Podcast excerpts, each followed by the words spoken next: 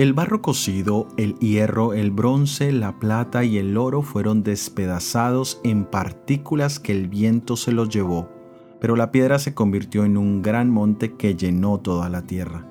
La mente de Nabucodonosor debió quedar impresionada como algo tan pequeño pudiera hacer tanto daño, especialmente porque las imágenes de culto en el reino babilónico eran símbolos de poder.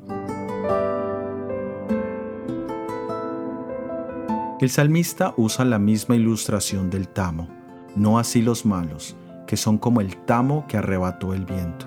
Los malos son lo contrario de los justos, ellos caminan en el consejo de los malos, en el camino de los pecadores, en la silla del escarnecedor se sientan. Ellos no se deleitan en la ley de Dios, ni siquiera la consideran. Sus frutos son como las uvas de Sodoma y Gomorra Mientras que los justos son de valor y utilidad, los malos valen lo que vale el polvo, sin peso, sin valor. De la misma manera que sus pensamientos y propósitos son sin sustancia, son fácilmente llevados por los vientos de la tentación. En la segunda venida de Jesús se manifestará quiénes son meramente tamo y quiénes son trigo.